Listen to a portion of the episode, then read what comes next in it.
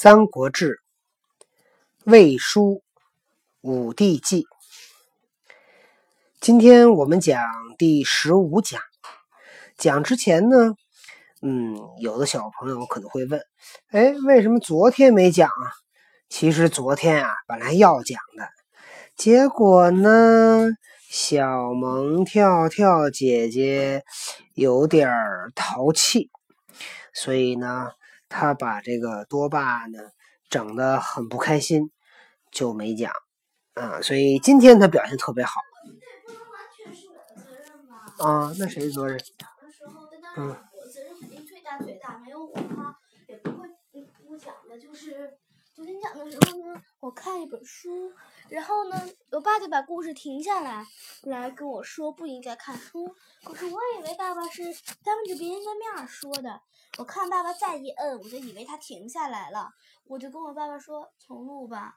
但是后来我才发现这一段录上了，嗯，然后我爸就要让我爸就剪去吧，然后剪去的时候一边剪一边数落我，当时心里很不高兴啊。然后我就跟我爸一顶嘴，就就没录上。嗯，所以顶嘴都是次要的，关键是我讲故事的时候你不应该看别的书，对吗？一心二用是不对的。一下。好了，我们今天就开始吧。昨天的事儿已经过去了啊。那么我们要把昨天那个补充知识也补充一下。你小多多虽然听到了，别人还没听到。因为上次讲的时候呢，我们讲到了袁术临死的时候吐血吐了一斗。多多姐问了个问题，说一斗是多少啊？结果对不起，多霸呢尴尬了。多霸是那个四体不勤，五谷不分，啥都不会，啥都不知道，没办法，只能上网查。原来一石等于十斗。一汉石就是汉朝的石呢，一石是十五公斤，所以一斗呢就是一点五公斤。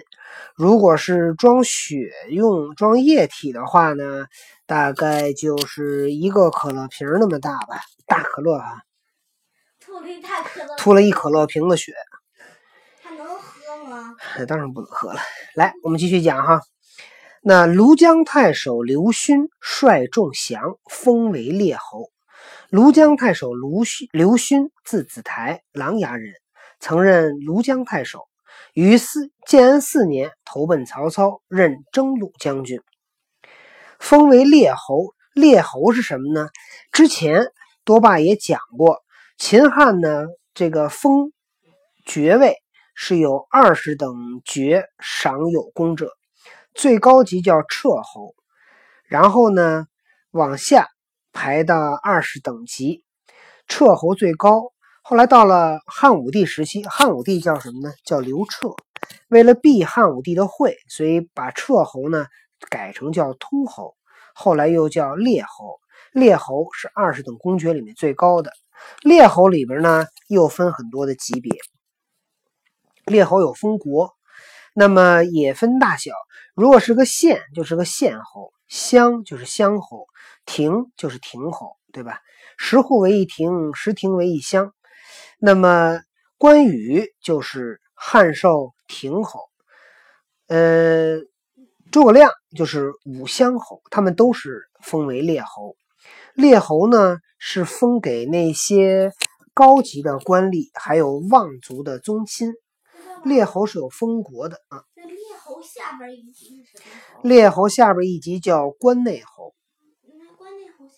大庶长、四车庶长、大上造、少上造、右更、中更、左更、右庶长、左庶长。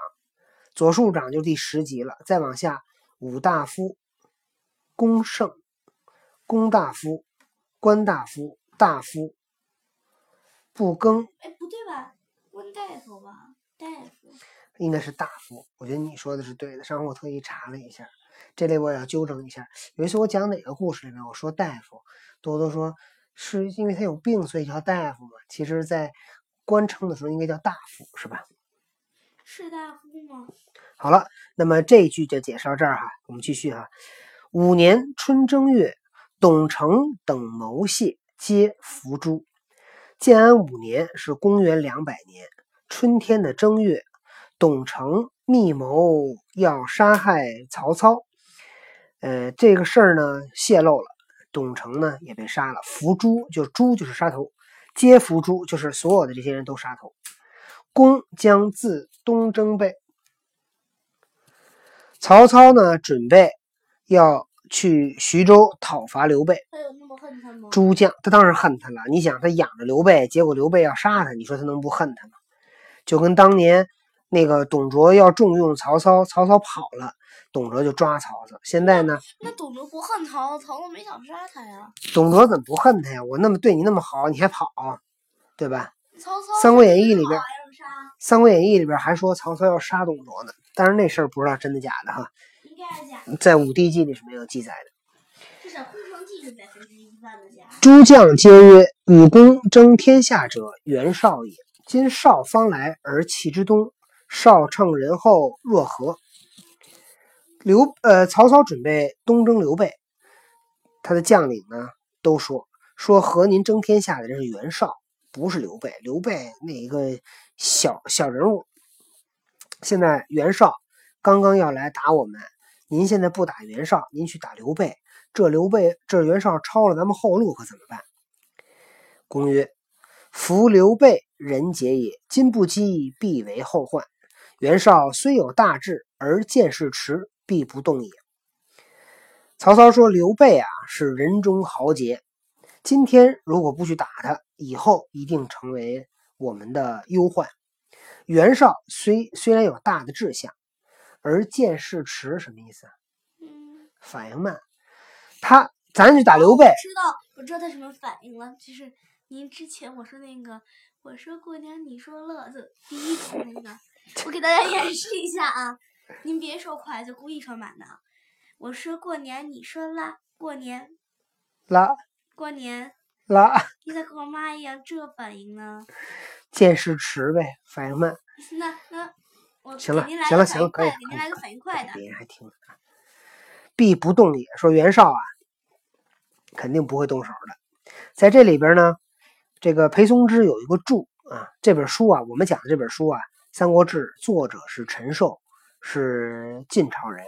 然后呢，《三国志》呢，给《三国志》做注解的呢，有一个最著名的一个作家呢，是宋朝人，他叫裴松之。所以我们今天看到的这个《三国志》的带注解的版本，就是陈寿写的，裴松之注的。裴松之宋朝人，裴松之在这个地方呢加了一个注，他是这么说的啊，他加这个注是这样说，他引用了孙胜《魏氏春秋》这本书里边是这么说：说曹操答诸将曰：“刘备人杰也，将生忧寡人。”臣松之以为使之既言，既多润色，故前载所述有非实者矣。后之作者又生意改之，于失实也，不亦弥远乎？什么意思？那个裴松之呢，就说说这个写史书的人啊，都是会有一些润色，就是有一些加工。那么前面的这个人写的呢，已经加工过，已经不是真事儿了。后边人呢，再去改一改。那这就这个不就是离真实历史越来越远吗？说这个孙胜之书多用左氏以译旧文，如此者非一，皆乎！后之学者将何取信哉？且魏武方以天下立志，而用夫差分死之言，犹非其类。就是说，这个孙胜写的书啊，他后边改的太多了。那这个后面的人看了这书以后，怎么信这本书啊？对吧？这段说的是这个裴松之对史书的一个评价，对孙胜呢颇有微词。那么“宁我负人，误人负我”这句话也是孙胜说的，也是在孙胜那书里边记载的。所以这句话本身是真是假，看上去哈也是存疑的，不确定孙胜这句话是他自己加工过呢，还是说原来曹操这么说。已经无从考证了，对吧？谁也不能回到一千一千多年前、两千年前去找这孙胜问去。郭嘉亦劝公，遂东击备，破之，生擒其将夏侯伯。郭嘉劝曹操去打刘备，郭嘉就跟曹操说：“说没事去，说袁绍肯定不会来的。”然后曹操东征刘备，把刘备打败。抓住了刘备的一个部将，叫夏侯伯。你看他还有曹操他们家的远房亲戚呢，八百年前亲戚。备走奔少，获其妻子。刘备这人啊，有一特点，这点说像他们家老祖宗那个刘邦，就是一有急事就跑，跑的时候呢谁都不顾。结果刘备曹操打刘备，刘备就跑了，投奔袁绍去了，老婆孩子也不要了，所以老婆孩子就被曹操给抓走了。备将关羽屯下邳，复进攻之，羽降。刘备的手下关羽住在下邳城，曹操攻打下邳，关羽投降了。昌西叛违背，又攻破之。昌西投降了刘备，也被曹操打败。攻还官渡，少卒不出。曹操收拾完了刘备，回到了官渡。袁绍都没动窝，就一直跟那儿待着，就看着。你说袁绍借这机会去打一下许都，把皇帝劫走，他不去，他不知道，反应慢，见识迟。不信任别人，肯定见识迟。他肯定有事跟他说呀。听着啊，二月，少遣郭图、淳于琼、颜良攻东郡太守刘延于白马，这里面出了一个白马坡了。少引兵至黎阳。将渡河。建安五年（公元两百年二月），袁绍派郭图、淳于琼和颜良攻打东郡太守刘延。啊，在白马这个地方，白马是在河南的北部，也是河，因为刘那个袁绍是在河北嘛，呃，曹操是在河南，所以他俩。曹操跟袁绍打仗，一定是在河北河南交界处打，所以这个袁绍先主动进攻，打刘延。绍引兵至黎阳，黎阳呢是河北省浚县。我上次有一次讲郡县，说错了，这个字儿啊也念郡，三点水一个英俊的俊的右边也念郡，当疏通讲。但是当地名讲的时候，这这这字念浚啊，所以这是浚县黎阳。袁绍带兵到了黎阳，将渡河，准备要渡过黄河。那河北、河南，对吧？什么叫河北啊？河的北边。什么叫河南？就河的南边，对吧？过去这个划分地界，通常是以山啊、河呀、湖啊自然条件来划，所以河北、河南就这么分。所以袁绍打曹操就要渡河往南打，曹操要打袁绍呢，就渡河往北打。夏四月，攻。北救援，到了二月，袁绍派人打刘延，到了四月，曹操才出兵救刘焉。也不干嘛哭俩月啊？不知道。荀攸说公曰：“今兵少不敌，分其势乃可。攻到延津，若将渡兵向其后者，少必西应之。然后轻兵袭白马，掩其不备，晏良可擒也。公从之。”荀攸给曹操出了个计策，说啊，今天咱们的军队比较少，跟不能跟这个袁绍啊硬拼，咱们呢要把这个袁绍的兵给他分开。怎么分呢？说曹公到了燕津，燕津在哪儿呢？在黄河北部，隶属于河南省新乡市。就今天啊，现在哈，这个黄河北部这个新乡市这块已经隶属于河南了。说这个曹操说：“您到了燕津，当时呢？当时，嗯，不知道，没有，我没有查到相关的记录啊。那么曹说您到了燕京，您呢就做出要攻打袁绍后方的态势啊。若将渡兵向其后者，绍必西应之。袁绍一定向西去策应。这会儿您呢就派轻骑兵啊，这个快速部队。”去袭击白马，袭击白马不就解解刘延之围吗？说趁他眼疾不备，趁袁绍没注意，颜良可擒，就可以把颜良搞定。曹操听从了荀攸的计策。秦带那个手字旁吗？呃，应该带手字旁，但是在这个《三国志》里面呢是不带的。啊，那么我还以为带呢，我抄的时候都抄上了。啊，这段你抄了是吗？啊这个是之前有的时候，啊我看他不管有没有，我觉得应该有，我就都加首字。呃，加跟不加都可以，因为这个古代有很多这个叫通假字，通假字呢就是当时的汉字使用的不太规范，所以呢这个秦字和提手旁那秦字意思是一样的啊。如果放在今天就错了，但当时这就是没错。嗯，公从之？少文兵渡啊。那么袁绍听说曹操的兵要渡河，即分兵西应之，果然中了曹操的分兵之计。调虎离山。公乃引军兼行去白马，未至十余里，梁大惊来逆战，使张辽、关羽前登，击破斩粮。梁梁谁？曹公带领军队昼夜兼行，去白马，去就是奔向的意思。然后离白马还有十几里地，颜良听说了啊，大惊失色，赶紧来迎战。曹操派出张辽跟关羽去抵挡颜良！将颜良击破，斩良，把颜良杀了。你觉得是张辽杀的还是关羽杀的？我觉得应该张辽是，嗯，我估计是关羽杀的，因为颜良是河北名将，没有那个，也没有那个关羽杀颜良那一段，只有关羽杀文丑那个。是吗？这是我记得我不对吧？是是有杀颜是有杀那个颜良这段，没有没有记载关羽杀文丑，我是听知道吗老师说的，估计你可能听反了。我没听反。哎，你注意听，注意听哈，听老师，我忘了哪位了。哎，听着哈。对，这点你看这点写的就是是张辽跟关羽去把颜良杀了嘛？颜良是河北名将，估计张辽可能打不过颜良，估计啊，所以嗯然后呢，遂解白马围，喜其民，循河而西。白马之围呢就被解了，喜其民。曹操呢就派军队掩护老百姓，往沿着河往西走。这条河，这河在这儿可不是黄河哈。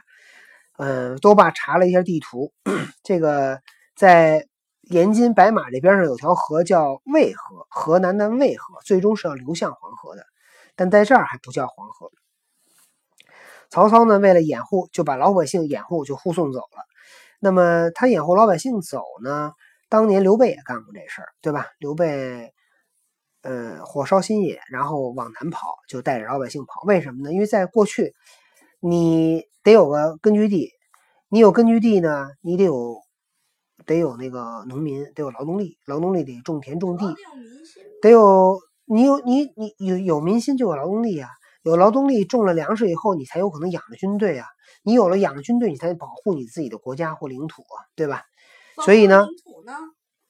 保护了领土，你才有所谓的国或家的概念啊。那有了国家概念呢？有了国或家的概念，你就可以在这个国家里面去去按照自己的意愿去发展了。如果你没有的话，如果你没有的话，就被别人征服了，那就得听别人的，就变成了别人的奴隶了，对吧？哦，这就不循环了。所以，所以这个曹操就把这个老百姓都得护送走，这将来都这都是生产力，对吧？一方面从国家角度来讲是保护生产力，另外一方面作为老百姓来讲，他也希望解老百姓于水火，啊收民心，收民心。收民心。对，绍于是渡河追公军，至延津南。曹操的军队沿河往西嘛，袁绍就带着军队就追，一直追到了燕津。公勒兵驻营南坂下，使登垒望之，曰：“可五六百骑。”曹操带着军队驻扎在这个南坂下，坂是指山坡的意思，在南坡山的南南坡下。然后呢，派人登山瞭望，哨兵回来报告说，发现五六百骑敌人，有轻负白，骑稍多，步兵不可胜数。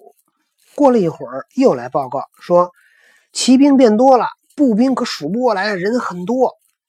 公曰：“勿复白。”曹操说：“不要再报告了，你这么报告完了以后，你不把我这底下这帮兵都吓着了？”乃令解骑乃令季解鞍放马，命令曹操命令自己的军队的人哈来，把马鞍子都给我解下来，把马都放了。是时，白马辎重就到。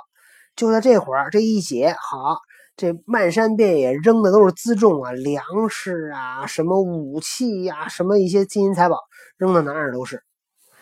诸将以为敌既多，不如还保营。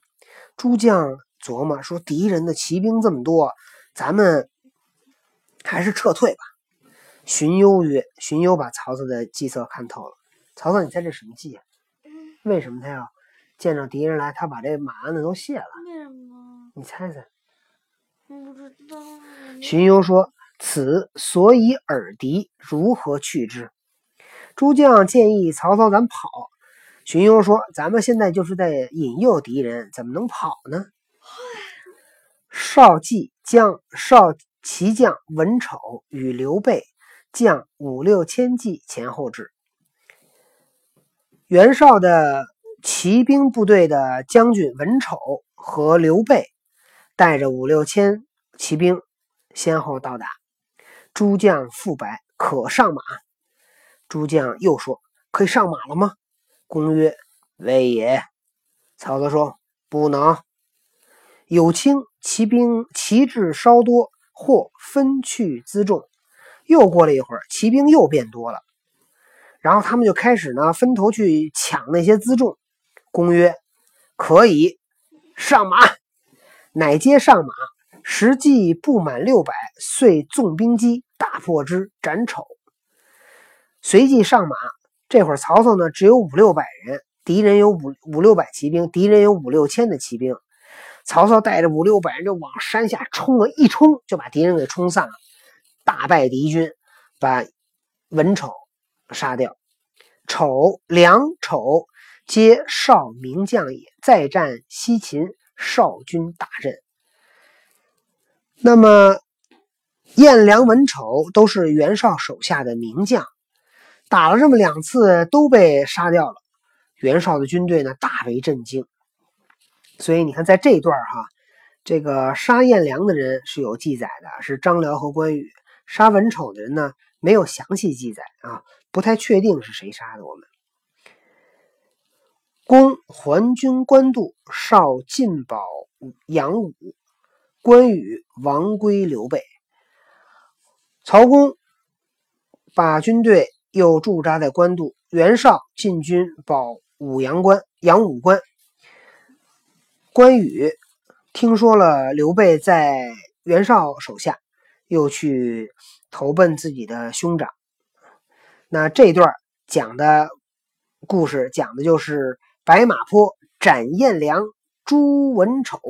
好，今天的故事讲到这儿，同学们再见。